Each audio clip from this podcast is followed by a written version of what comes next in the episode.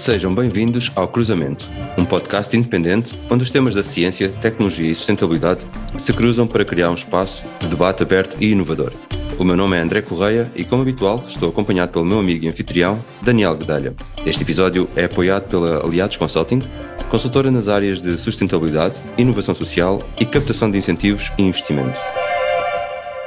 Olá e bem-vindos. No episódio de hoje vamos falar sobre como a ciência, tecnologia e sustentabilidade se podem cruzar numa área que tem estado na ordem do dia, a indústria farmacêutica. Temos o enorme prazer de estar acompanhados por Sérgio Alves e Sérgio, muito obrigado pela tua disponibilidade. Ora, essa eu é que agradeço. Olá, Daniel. Olá, André. Eh, é um prazer estar aqui convosco neste podcast, ao qual sou um, um ouvinte regular. Obrigado, Sérgio. E então vamos começar pela nossa pergunta da praxe. Para quem nos ouve, em 30 segundos, quem é o Sérgio Alves? Olha, Daniel, sou, sou português, 44 anos e sou casado com a Inês e o pai da Maria, da Leonor e do Francisco.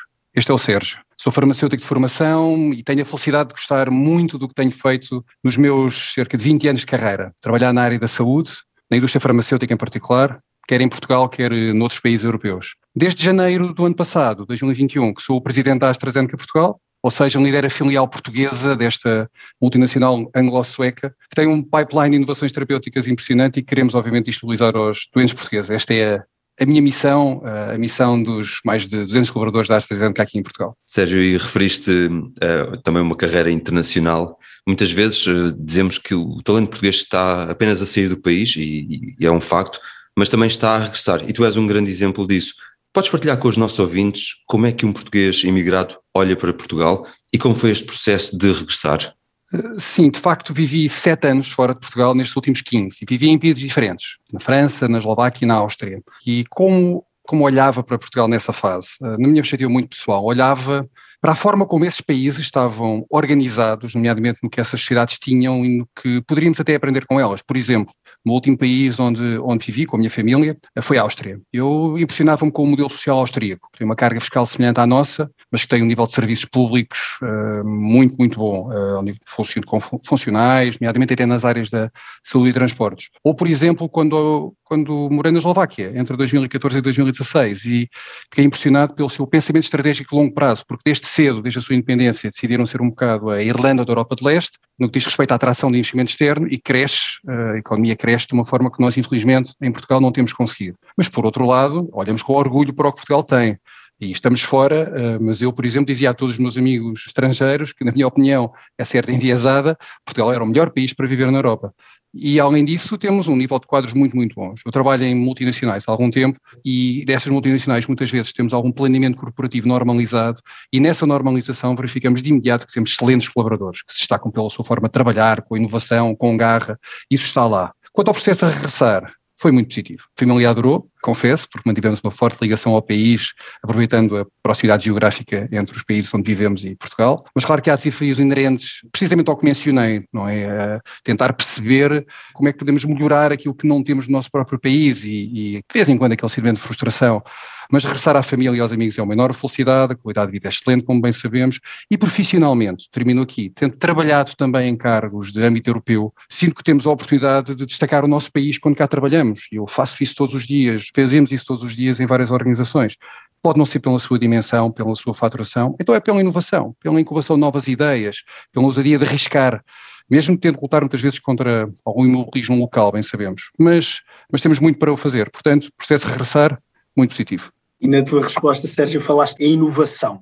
E, e é inevitável, quando falamos agora em inovação, falarmos também do Covid-19, sendo que a AstraZeneca também desenvolveu uma vacina. Em relação às vacinas, Sérgio, como se cruzou a tecnologia e a ciência para tornarem todo este processo de desenvolvimento mais rápido. De facto, foi com grande orgulho que a AstraZeneca se envolveu nesta luta contra a pandemia, dando passo em frente em busca de soluções para a travar, inclusive em vacinas, como mencionaste, e é subejamente conhecido, mesmo não sendo uma área de digitalização da empresa até aquele momento. O que eu senti uh, é que o processo rápido foi mais rápido porque também houve um claro sentido de urgência. Começou logo por aí. E, por exemplo, em apenas 10 dias, a Universidade de Oxford e a AstraZeneca chegaram a um acordo para o desenvolvimento, produção e distribuição da vacina sem lucro durante a pandemia. Mas depois podemos encontrar aspectos que, como mencionaste, cruzam a tecnologia com a ciência, tornando-o mais rápido. Por exemplo, tecnologia das plataformas das vacinas que já eram conhecidas, fosse a de RNA mensageiro ou a de vetores virais, como a de Oxford, AstraZeneca,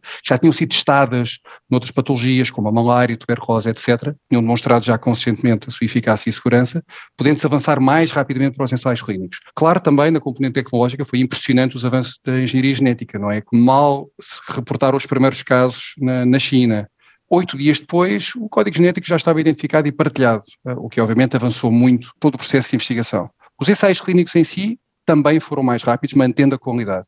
Milhares de voluntários deram logo o passo em frente muito acima do normal, então o próprio período do ensaio foi relativamente curto, porque permitiu demonstrar a eficácia num período de, de que foi excepcional. Um outro aspecto que eu destacaria tem que ver com as parcerias e colaborações que ocorreram durante este período. Foi impressionante uh, o grau de parcerias com investigadores, governos e produtores de todo o mundo para acelerar e aumentar a capacidade de produção das vacinas. E, por exemplo, a produção estava em curso ainda antes da aprovação das entidades reguladoras, que, à medida que os estudos decorriam, analisavam então os dados e permitindo assim chegar a uma decisão mais rápida. Portanto, o sentido de urgência, aliado aos avanços tecnológicos, uma componente científica muito forte, tornaram este processo mais rápido, mantendo uma qualidade uh, excepcional. Sérgio, e hum, houve realmente aí um sentido de urgência que tu acabaste de escrever. Deixa-me contrastar hum. isso com o desenvolvimento de outros medicamentos que, em média, demoram muito mais anos eh, e são também extremamente dispendiosos. Para os nossos ouvintes que não estão tão familiarizados com este processo, queres explicar de forma simples quais as etapas necessárias para colocar um medicamento no mercado? Certo, tentarei explicar de forma simples um processo de desenvolvimento que é de facto também é bastante moroso uhum. e tem várias etapas, mas se sumarizar, eu divido isto em três. A primeira, eh, quando olhamos para o processo de desenvolvimento, é descobrir os alvos para tratar e prevenir a doença, que normalmente são proteínas que temos no corpo ou as proteínas que estão nos micro-organismos que causam a doença, e descobrir o composto químico ou biológico que se liga a esse alvo para alterar o próprio rumo da doença. Portanto, é uma parte muito de desenvolvimento e investigação. E que aqui, em cerca de 10 mil testados, compostos químicos testados, talvez um chegue ao mercado, se tanto. Uma segunda etapa é uma investigação pré-clínica, em que não chegamos aos testes em, em, em, humanos, estamos a falar em estudos conduzidos em laboratório e animais, para nos focarmos nos tratamentos mais promissores, para determinar aqueles que podem ser testados com segurança em humanos e estabelecer ali logo uma dosagem inicial para os ensaios clínicos. Entrando então na tal terceira etapa, que é, a chamada investigação clínica, onde os investigadores desenham os ensaios clínicos com uma definição muito clara, um plano claro e standardizado, e ensaios clínicos que também se tornaram um pouco famosos durante este período da pandemia, porque fomos acompanhando a evolução desses ensaios em tempo real, até nas notícias, e que tinham, desde os chamados fase 1, os primeiros, em que o medicamento é apenas testado em voluntários saudáveis para determinar a segurança. Fase 2, onde o medicamento aí sim já é testado em doentes, mas numa escala mais reduzida, apenas para avaliar a eficácia, nomeadamente a dose ótima, e a segurança também.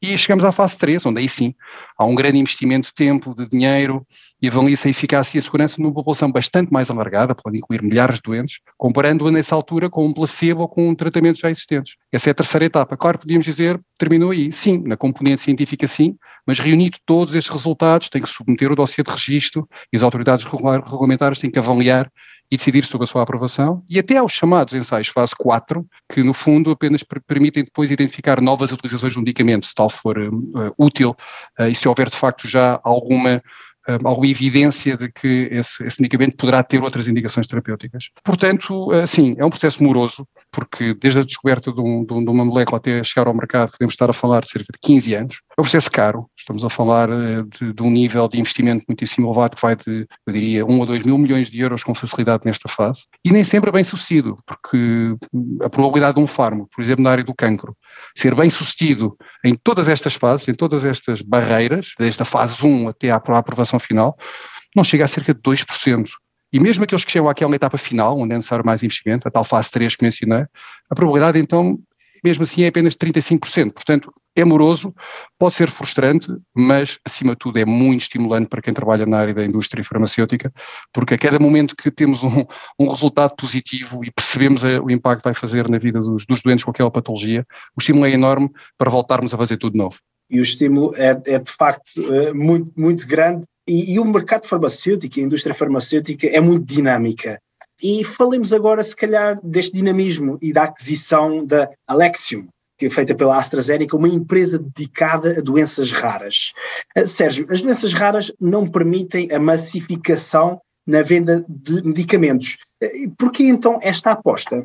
É, é uma aposta que tem um, relevância a vários níveis. Vamos olhar, por exemplo, para começar, para um objetivo estratégico da empresa. Se é fazer a diferença na vida dos doentes, através do desenvolvimento destas doenças, destas terapêuticas inovadoras, então ganha um significado ainda maior esse objetivo com a entrada na área das doenças raras, porque apenas uma em cada duas mil pessoas na Europa sofre de, uma doença rara, mas 50% desses doentes são crianças. E se olharmos para, para a chamada unmet need, para a necessidade que ainda não está colmatada, esta é uma área claríssima nisso, porque há mais de 7 mil doenças raras e apenas 5% têm terapêutica disponível hoje.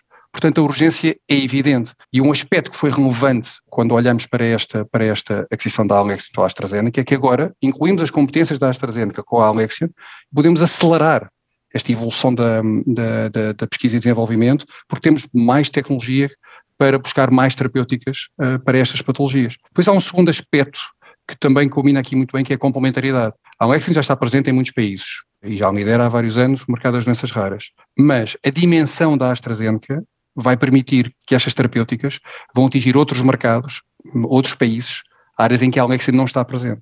E termino com um terceiro aspecto, que é a aquisição da Alexion reforça muito aquela, aquela noção do enfoque no doente. Porque a área das doenças raras tem este lado tão pessoal, tão único, que faz com que uma organização como a AstraZeneca, que já tinha de facto esse, esse enfoque, é evidente, mas torna-o ainda mais pessoal, torna-o ainda mais forte e todos sentimos esse, esse lado de missão dentro da empresa agora com esta, com esta aquisição da Alexion. Portanto, sentimos como uma grande oportunidade e é uma aposta clara devido a estes três aspectos que mencionei. Sérgio, obrigado por teres partilhado essas, essas estatísticas e, e, também esta, esta importante aquisição da Alexion. E eu gostava agora de trazer esta questão das doenças raras e, e da explicação que tu deste das diferentes fases dos medicamentos eh, e juntá-las aqui um bocadinho.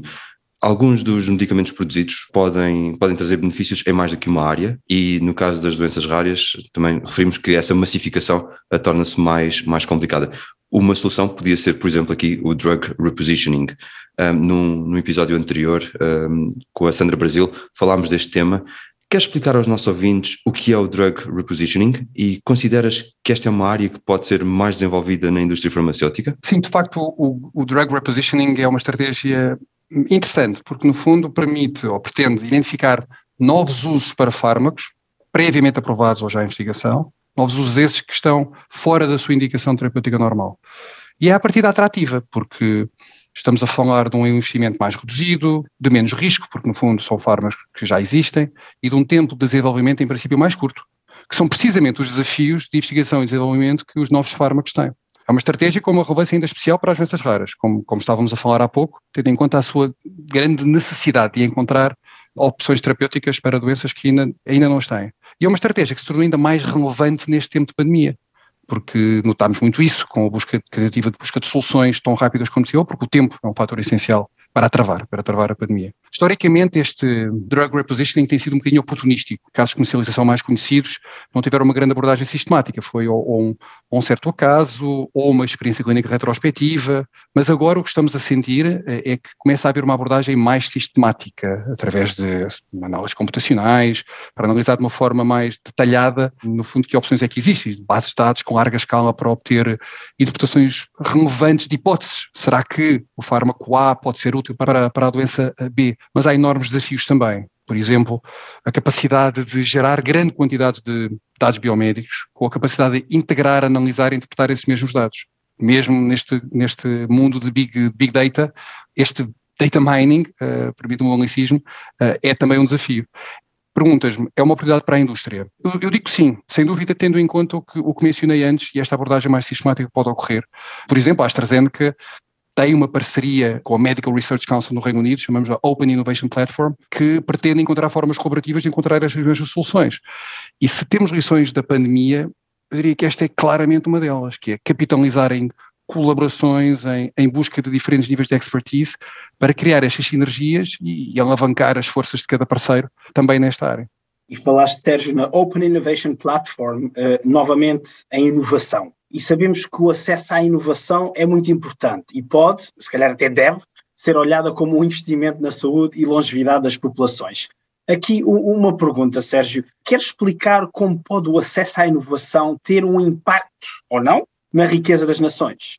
Sim, sem dúvida. Eu, eu, confirmo, estou muito convicto que, de facto, o acesso à, à, inovação é um investimento, enquanto investimento na saúde, é um, é um fator muito positivo para a longevidade das populações e para um impacto claramente positivo na riqueza das nações. Porquê?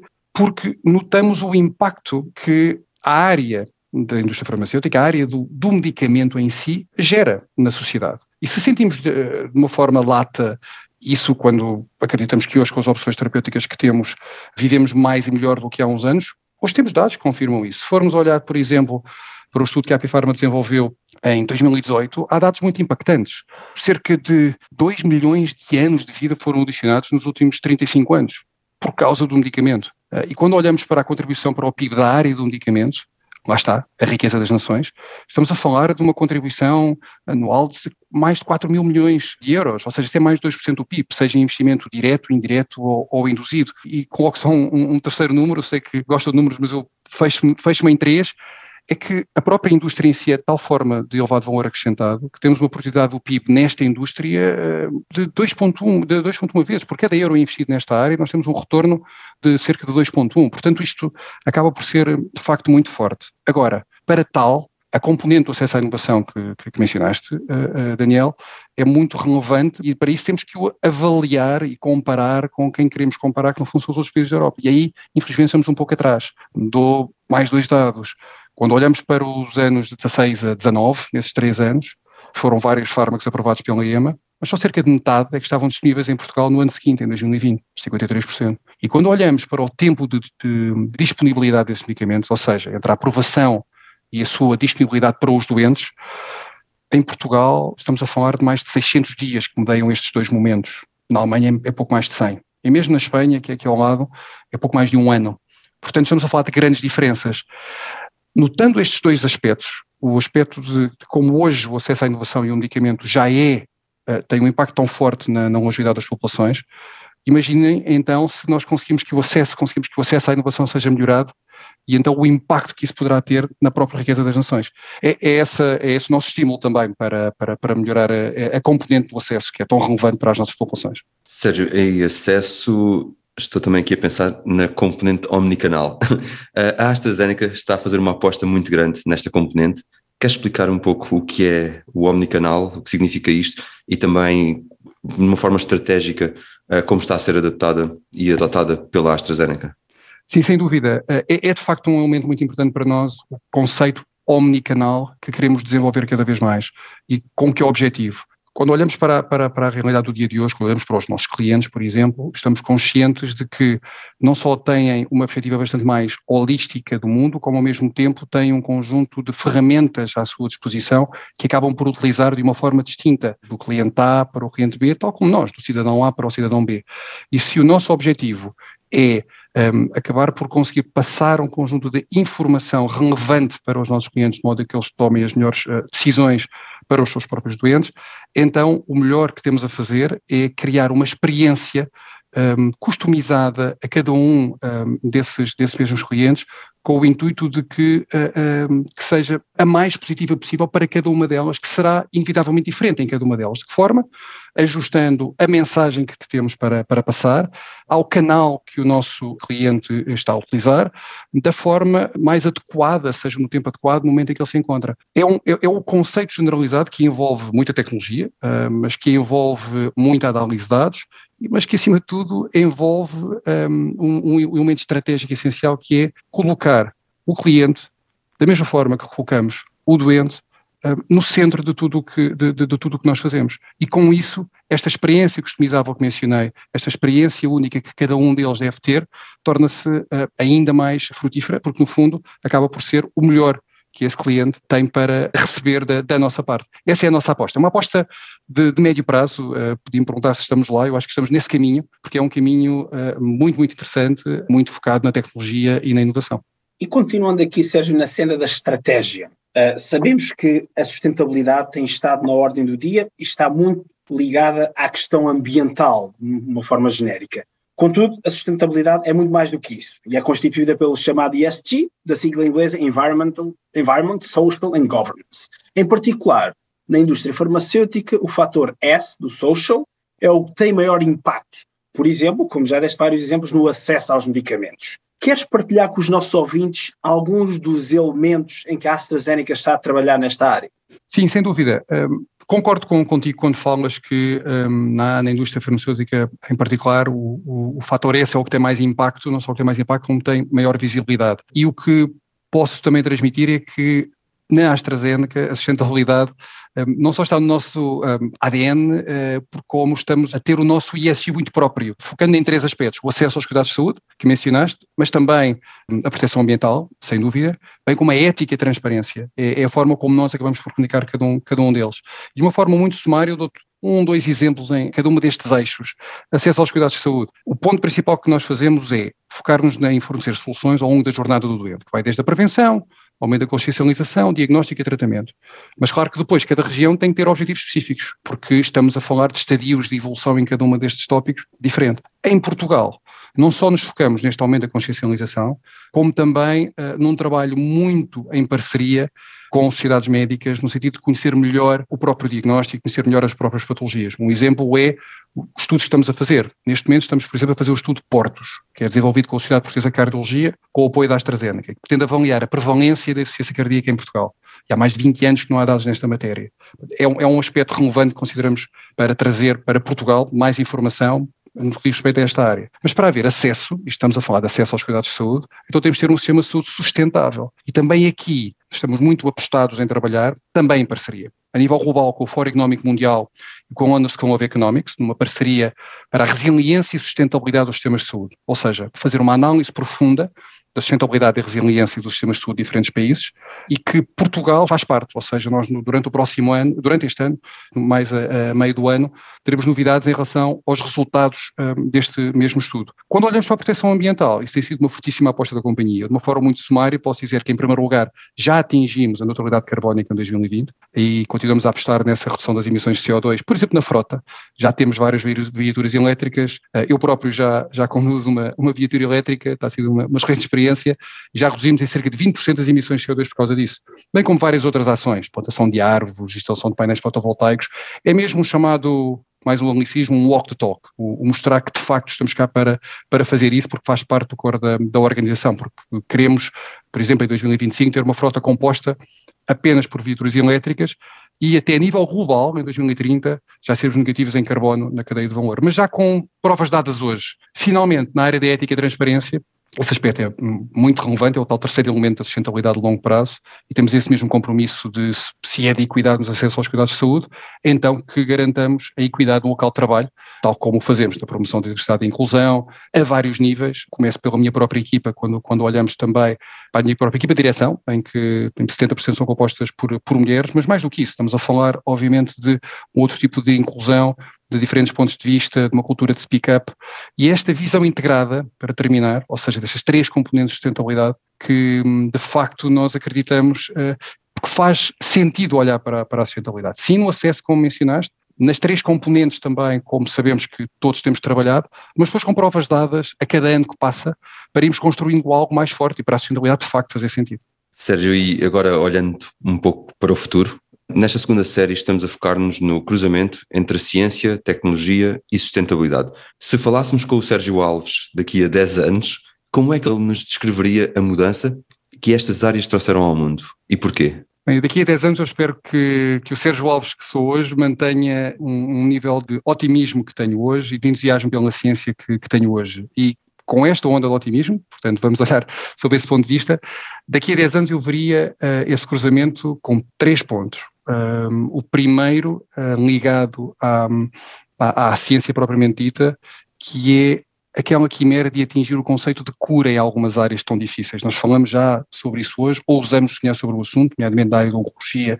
e, e, doenças raras, e se é um designo um, da indústria farmacêutica, da AstraZeneca em Portugal, em, em particular, com o foco na ciência, então sonhemos com isso. Mas se atingíssemos esse conceito, então tudo aquilo que já estamos a discutir hoje sobre uma nova forma de encarar até o próprio financiamento uh, dessa inovação, estará inevitavelmente mais avançada daqui a 10 anos. Falamos do conceito do Value-Based Healthcare, já falaram aqui também no podcast, noutros episódios, ou da geração de evidência. Então, que seja o dia a dia, daqui a 10 anos, seja a utilização de todos estes fatores, do value-based healthcare, da geração de evidência, de partilha de, de, de, risco, com o intuito de definir melhores decisões de financiamento. E com isto, teremos este conceito de cura não só, não, não só implantado, como também com um modelo de acesso mais precoce. Finalmente, a palavra sustentabilidade, se hoje uh, já está na ordem do dia, daqui a 10 anos é não apenas na ordem do dia, mas é o dia a dia. Uh, e as novas gerações que daqui a 10 anos são mais, ainda mais uh, relevantes no, no tecido social do, do, que hoje, estarão ainda mais focadas no, no reconhecimento e no contributo para a sociedade, possamos fazer para evoluir estes modelos de negócio, não só na componente da sustentabilidade ambiental, mas para modelos mais flexíveis, focados numa componente colaborativa que certamente vão imperar. Portanto, espero daqui a 10 anos estar, sim, com um pouco mais de, de cabelos brancos, mas com este lado otimista, com estas três componentes, todas elas uh, uh, aliadas. Muito obrigado, Sérgio. Queremos agradecer o teu tempo e a tua disponibilidade Neste episódio falámos sobre a indústria farmacêutica, a importância da ciência e tecnologia e de que forma é que a sustentabilidade é encarada na indústria farmacêutica. Sérgio, a última pergunta, e caso os nossos ouvintes queiram saber mais sobre ti ou acompanhar a tua atividade, onde é que podem encontrar online? Online eu, eu recomendo a, a, a, minha página de, de, de, LinkedIn, onde eu acabo por comunicar uh, mais sobre vários dos aspectos que mencionei uh, aqui hoje. Essa é a minha sugestão, bem como uh, se olharmos depois para muito do que eu falei em relação à informação que temos, claro que é o próprio site da AstraZeneca e um, e um site para o público que me parece muito interessante, que é o saudeflix.pt, um site da AstraZeneca também, onde temos muita desta informação que poderá ser relevante para o grande público. Sérgio, muito obrigado. Quanto a nós, podem também encontrar-nos no LinkedIn e Twitter e o cruzamento já está também no canal de YouTube, onde podem acompanhar as novidades e os lançamentos dos novos episódios, incluindo o novo Cruzamento Talks. Muito obrigado a todos que nos ouviram. Obrigado, Sérgio. Despeço-me e até à próxima conversa. Até breve.